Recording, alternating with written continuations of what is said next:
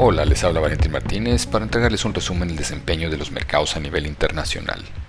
Los mercados bursátiles finalizan la semana con retornos mixtos, con destacados retrocesos en los principales indicadores bursátiles de Asia emergente. Esto en una semana marcada por débiles datos económicos chinos, junto con cifras de inflación con resultados dispares, en un contexto donde aún preocupa la propagación de la variante Delta alrededor del mundo. En primer lugar, esta semana se dieron a conocer datos económicos chinos relevantes que han decepcionado al mercado. Por un lado, las ventas minoristas de agosto se ubicaron ampliamente por debajo tanto de la expectativa como del dato previo. Por otro lado, el índice de producción industrial también reflejó retrocesos comparado con los datos del mes previo y no alcanzó las cifras de crecimiento esperadas por el mercado. Esto se da en un contexto de nerviosismo por el avance de la pandemia en la región y reducción de estímulos de bancos centrales, que van en línea con las mayores restricciones aplicadas en el país desde finales de julio en la búsqueda de frenar la expansión del virus. En lo que Europa refiere, en la semana se publicaron resultados relacionados con la inflación de la eurozona y el Reino Unido, junto con la tasa de desempleo de este último. El Reino Unido, si bien la evolución del desempleo no registró variaciones en agosto, la inflación anual alcanzó su cifra mayor de los últimos nueve años. De todas formas, esto podría deberse a los precios relativamente bajos durante el año pasado como consecuencia de la pandemia.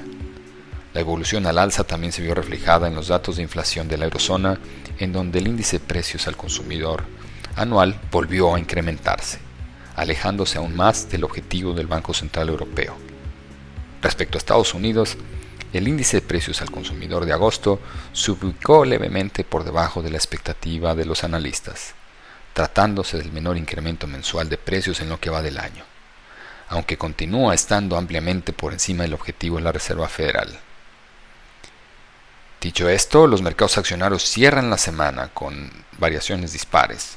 Dentro de los mercados desarrollados destaca Japón, donde el cambio de liderazgo anunciado la semana pasada ha disparado expectativas de que el nuevo primer ministro aplique estímulos económicos importantes, contrastando con el menor desempeño semanal de Estados Unidos y Europa.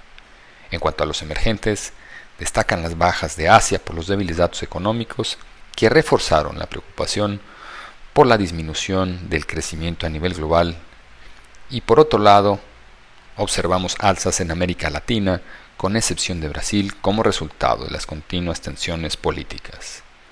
La próxima semana estará marcada por la inminente reunión de la Reserva Federal en búsqueda de mayor claridad acerca de las expectativas de cuándo reducirán el programa de compra de activos y una eventual subida en la tasa de referencia.